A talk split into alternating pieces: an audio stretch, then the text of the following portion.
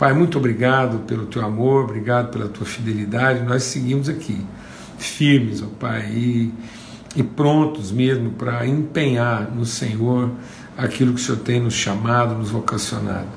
Clamamos mesmo pelas famílias, estamos aqui orando e queremos colocar diante do Senhor a vida do Leandro, do Tiago, tantas pessoas queridas nossa, para que haja consolo sobre todos, o Espírito Santo do Senhor seja derramado e a paz de Cristo, a paz de Cristo, a paz do Senhor Jesus Cristo seja sobre todas as famílias e a luz bendita da tua presença console e revele, ó Deus, graça e favor aos corações, no nome de Cristo Jesus. Amém.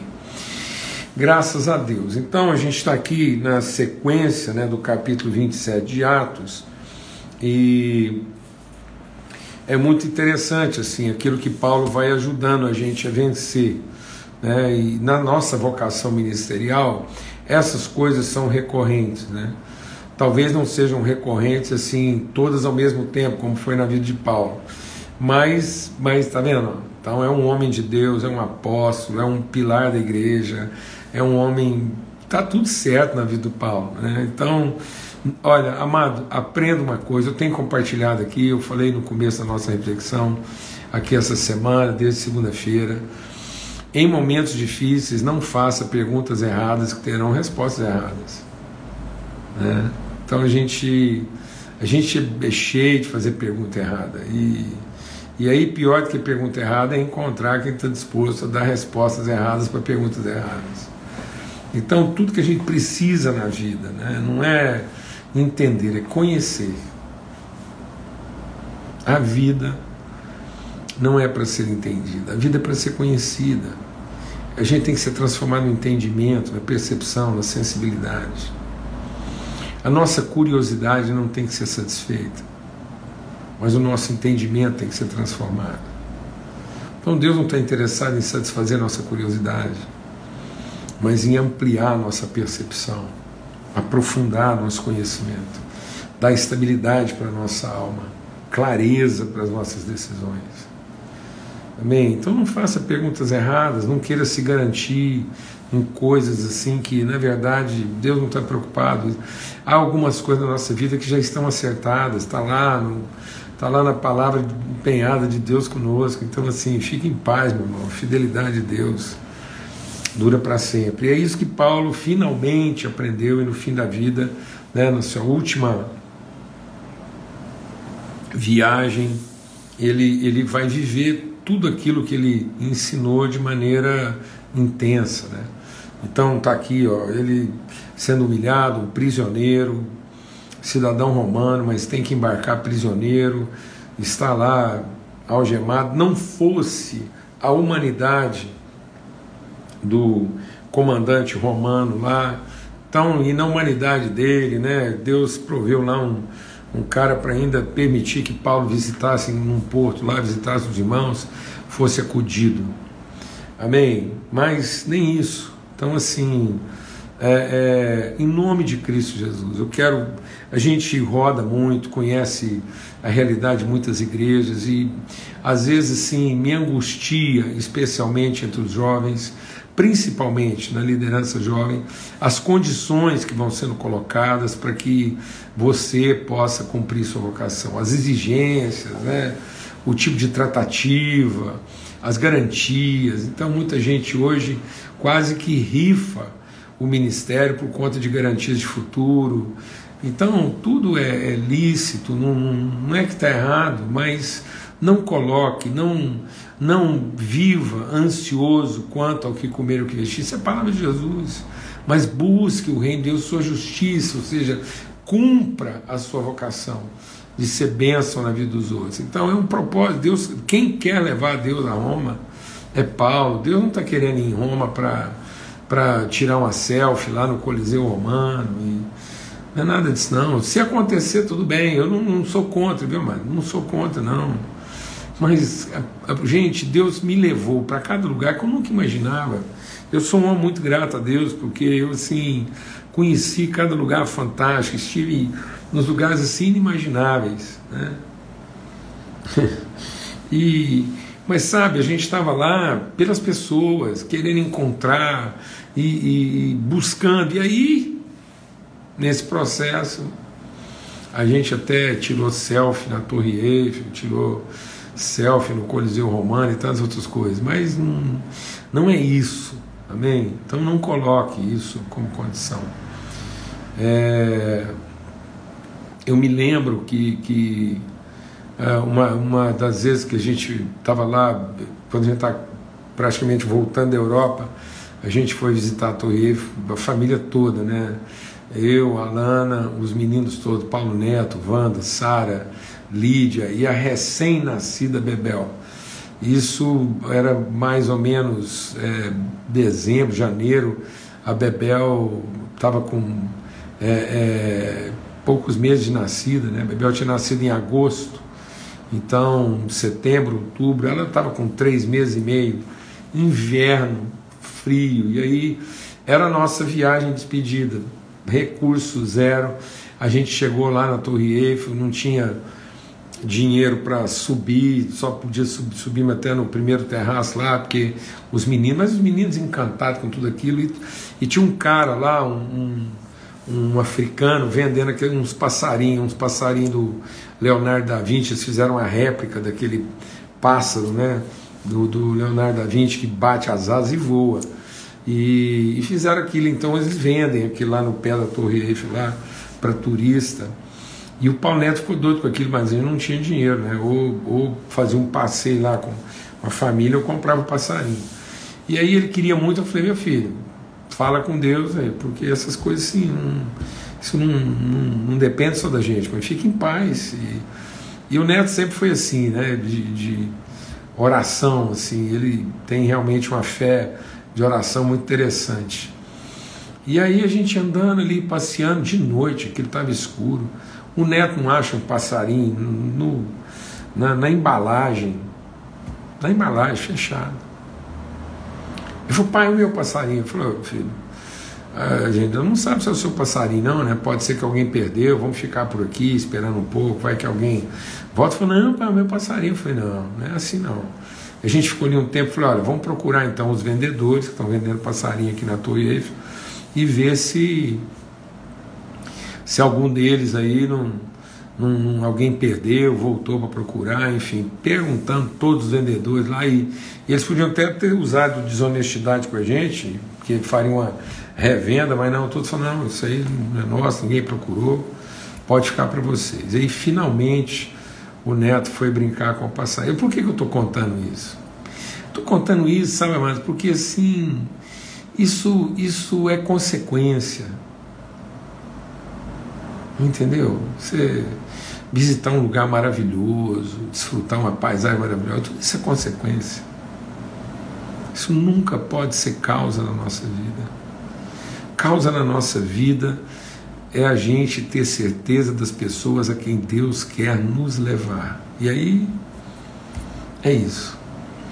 E aí Paulo então é, vê isso, né? E aquilo sem a mínima condição, mas ele lá afirmou, depois medita sobre isso, né? Quando você tem a sensação que está devagar demais e está ficando cada vez mais difícil. E nessa situação a gente queria que fosse invertido, né? a gente queria que ficasse cada vez mais fácil e fosse mais rápido. Né? Mas não, o mais fica por difícil e, e, e é menos rápido e mais difícil. E a gente queria que fosse menos difícil e mais rápido.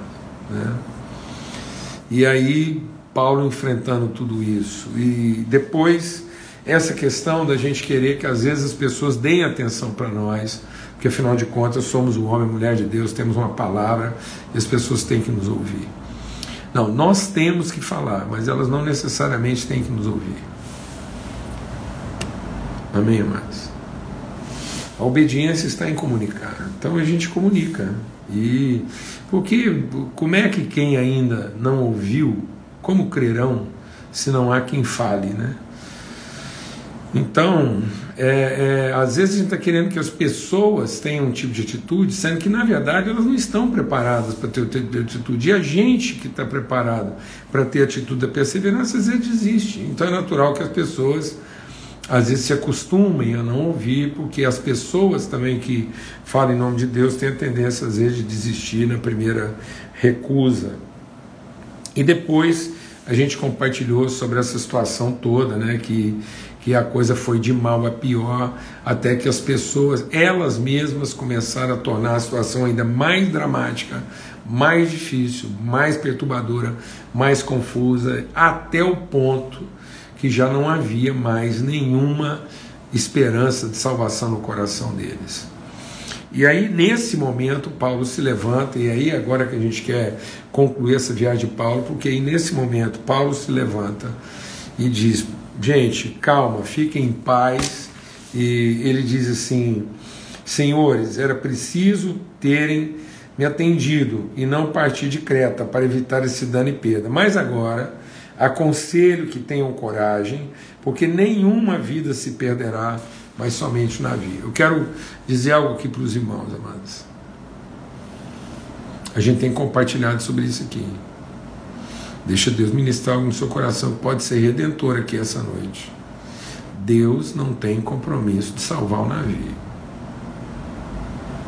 Deus tem compromisso em salvar as pessoas.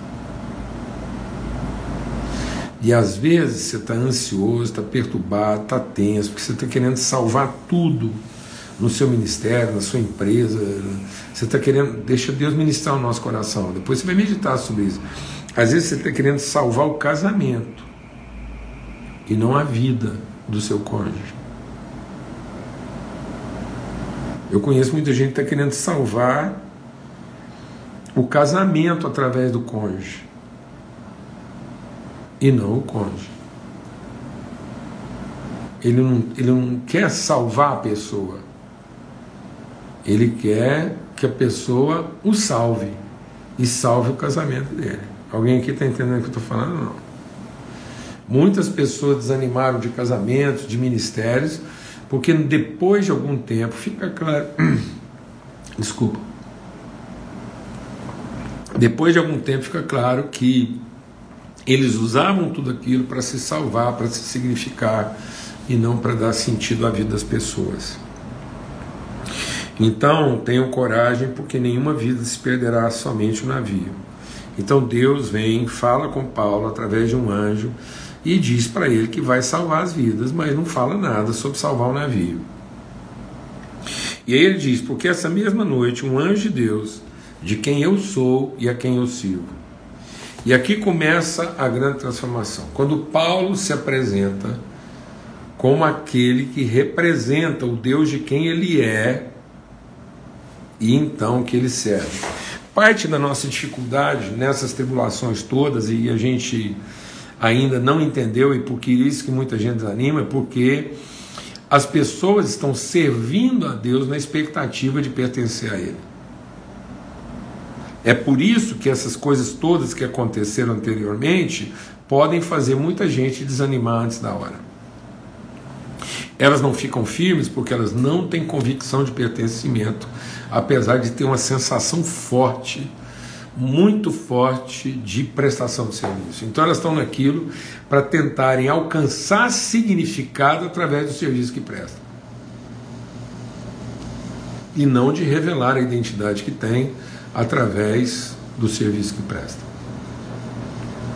Então é nessa ordem o Deus de quem eu sou, o Deus com quem eu tenho relação, o Deus da minha identidade, o Deus que, com quem eu comungo a natureza, esse ser de Deus, ser com Deus, ser em Deus. E aí sim, o Deus a quem eu sirvo, porque nós somos com Deus, somos em Deus, somos por Deus e para Deus, então nós servimos. Assim como Deus nos serve. E por que, que Deus nos serve? Porque a gente está ligado a um outro, uma relação de identidade. Amém, irmãos?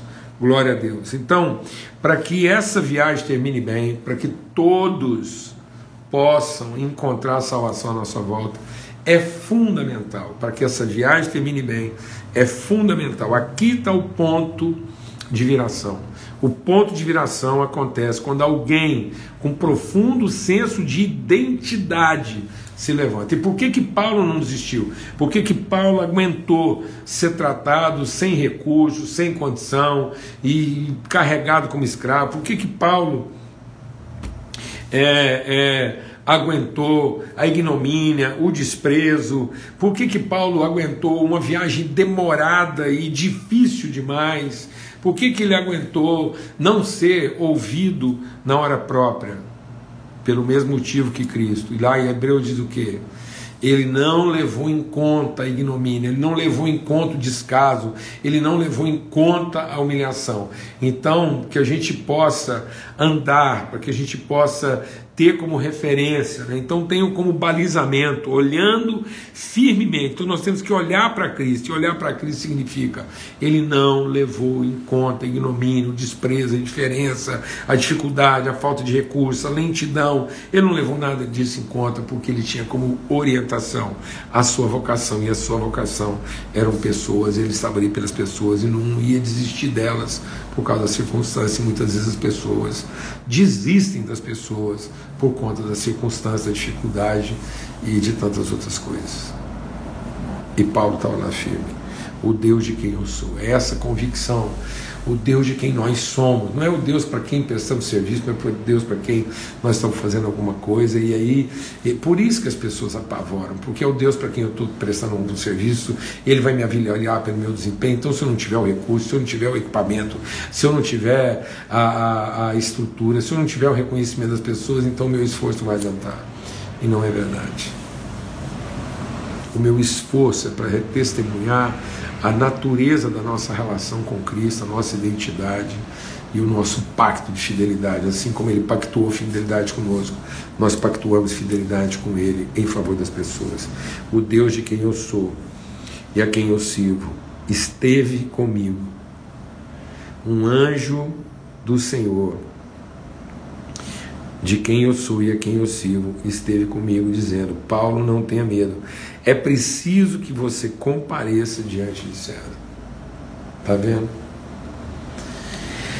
Então, é esse entendimento, amados. Nós, as pessoas precisam ter mais sensibilidade de entender para quem e para onde Deus está nos levando. Então, Deus está nos levando a um onde, seja Roma, seja o que for, para encontrar um quem. E aí, nada, nada vai poder, porque esse é o propósito de Deus de apresentar um filho dele a essa pessoa para que ela fique indesculpável.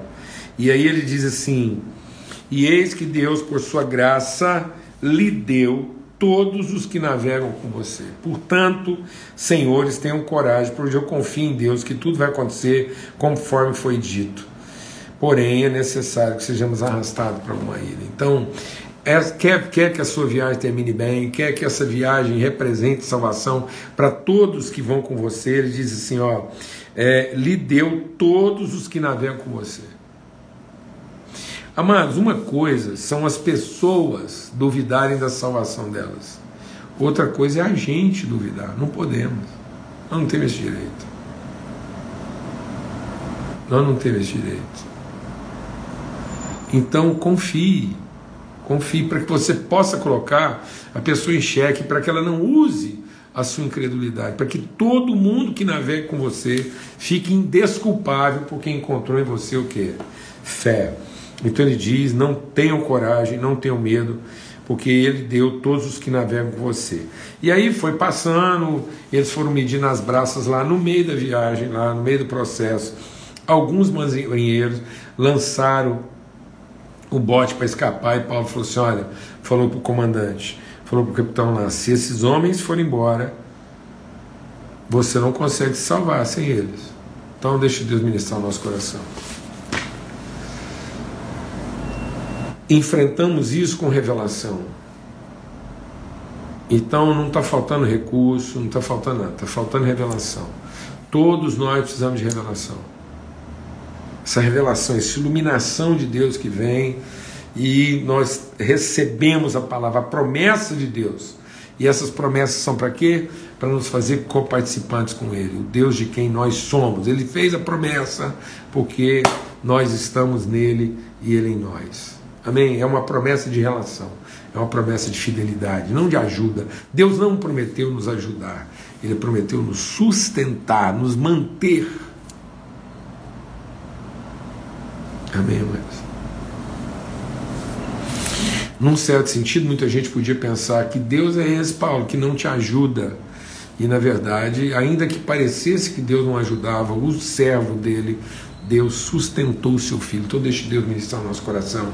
Não espere que Deus ajude o seu servo, mas espere sempre, tenha certeza de Deus sustentar seus filhos. Deus não ajudou Jesus na cruz, mas sustentou o filho dele. Deus quer sustentar seus filhos, manter-nos firmes e inabaláveis. Muita gente esperava que Deus viesse ajudar o filho dele na cruz, ele não veio ajudar, mas o Espírito de Deus sustentou. Deus quer nos sustentar, nos amparar. E aí, amados, o que que acontece? Essa a, a, a a coisa vai prosseguindo e alguns marinheiros querem tirar o corpo fora, lançar o bote salva-vida, sair fora do processo. E aí Paulo diz uma coisa para o comandante: Comandante, não existe plano B. Sabe por que muita gente fracassa? Vou explicar. Porque já começa um propósito com alternativas. Eu conheço muita gente que não deu certo. Porque antes de começar, ele programou a sua desistência. Porque você começar uma, uma, um propósito, você começar o cumprimento de uma vocação e carregando um plano B, então você já organizou a sua desistência. Não tem gente que está com a desistência tem gente que está com, a, com, a, com, a, com o retrocesso, com o recuo planejado. Não planeje o seu recuo, não planeje o seu retrocesso, mas planeje a sua firmeza, seu empenho, seu compromisso. E aí, por que, que essa viagem também terminou bem? Porque Paulo é firme até ouvir revelação de Deus, ele não vai trabalhar por impressão, por ressentimento, por, por, por circunstância, por demanda, mas assim que Deus se revela, ele se posiciona e ele também é, é, vai deixar claro né, essa identidade, o Deus de quem eu sou e, portanto, o Deus a quem eu sirvo, e ele deixa claro para todo mundo: não existe plano alternativo, não existe plano B, ou está todo mundo junto, ou então eu não posso garantir a salvação de ninguém. Forte isso. E aí vem o mais tremendo. Paulo então se assenta e reparte o pão. O texto é maravilhoso porque o texto diz que o povo estava desanimado o povo, esse desanimado do texto aqui de Atos 27 é um desanimado assim. Eles, eles desanimaram da vida, eles desistiram, eles entenderam que a vida não era mais compatível, não, aquilo que eles estavam vivendo agora não, não tinha compatibilidade com a existência com a vida. Desistiram. E aí sabe o que, que Paulo faz? Paulo pega um pedaço de pão, dá graças e reparte com eles. Você consegue imaginar o impacto disso? Paulo diz que ele pertence a Deus, Deus falou com ele, garantiu a salvação dele, e imediatamente depois de ter sua salvação garantida, em vez de ele dizer assim, hashtag fui, que é o que Paulo podia ter dito. Paulo podia ter dito, fui, gente, meu Deus, ele podia ter agarrado o anjo e falado, anjo, pelo amor de Deus. Mas não, ele ouviu revelação e o anjo disse, Paulo, Deus te colocou na mão a vida dessas pessoas. Você é o responsável, a autoridade é sua.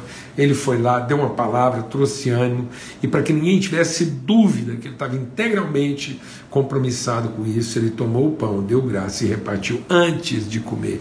E a palavra de Deus diz que, vendo aqueles homens, Paulo repartiu o pão, recobraram o ânimo e começaram a comer. Amados, o problema da humanidade não é fome, é sensibilidade. E a fome só está matando porque não está tendo sensibilidade.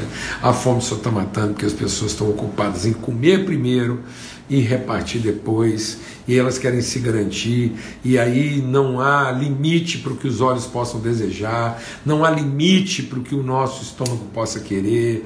Então os olhos não se cansam de ver e de cobiçar, os ouvidos não se cansam de ouvir e de cobiçar. Então o que o está matando a humanidade é cobiça, é usura, é ansiedade, é medo, é as pessoas se agarrarem. E sabe qual foi o resultado? Deixa, veja que coisa tremenda. Quando eles viram Paulo repartindo quando eles viram Paulo repartindo com eles o seu pão e dando graças, eles ficaram tão animados que julgaram o trigo fora.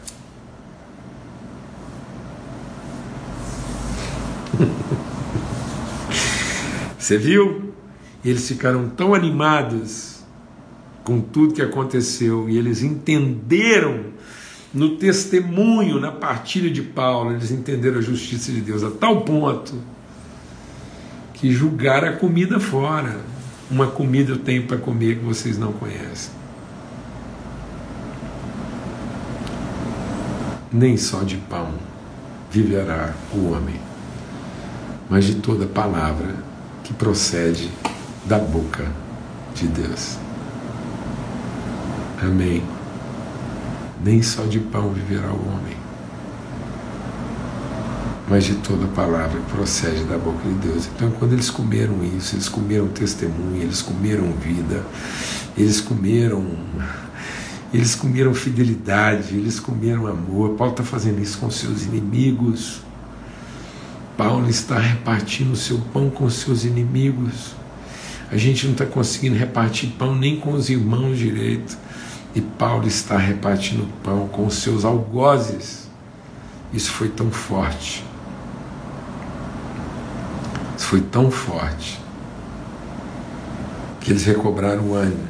E ele diz assim: ó, eles recobraram o ânimo e, mais animados, se puseram também a comer. Refeitos com a comida, aliviaram o navio, julgando o trigo no mar. Amados, vou dizer uma coisa. que redenção e foi assim como Deus tinha prometido. A tempestade piorou, encalharam, o barco começou a se desfazer, todos se salvaram, uns em tábuas, outro em caixas, todos se salvaram. Sabe por quê? Porque Deus tem compromisso com gente, não com o navio. O navio se desfez, mas todos se salvaram, todos aqueles que Deus colocou na mão de Paulo, porque Paulo nunca duvidou de que ele seria instrumento de salvação para todos aqueles que viajam com ele. Amém? Porque o Deus de quem nós somos e a quem nós servimos é que vai garantir isso. Glória a Deus. Viagem, chegamos. chegamos. Depois não vai ter um episódio aí com a Vibra, mas chegamos. Glória a Deus. Aleluia. Forte abraço a todos. Que a paz. Olha. Glória a Deus pela sua perseverança. Quem foi, voltou. A gente tem um delay aí, mas graças a Deus conseguimos registrar. Espero que a gente consiga também salvar e deixar isso aí registrado. A paz de Cristo seja no seu coração. Essa é a nossa viagem. É assim com Deus a quem é, nós amamos e que nos ama. Glória a Deus, tá bom? Muita gratidão mesmo, muita alegria de poder compartilhar isso com todos e, e que isso nos anime. A paz de Cristo seja sobre cada um, sobre cada irmão. E até domingo, se Deus quiser, às 8 horas da manhã, no nosso encontro aqui sobre princípios. Tá bom? Um encontro sobre princípios, domingo, às 8 horas da manhã a gente está junto aqui para começar bem a semana, porque afinal uma semana de primeira não começa na segunda, tá bom? Fica na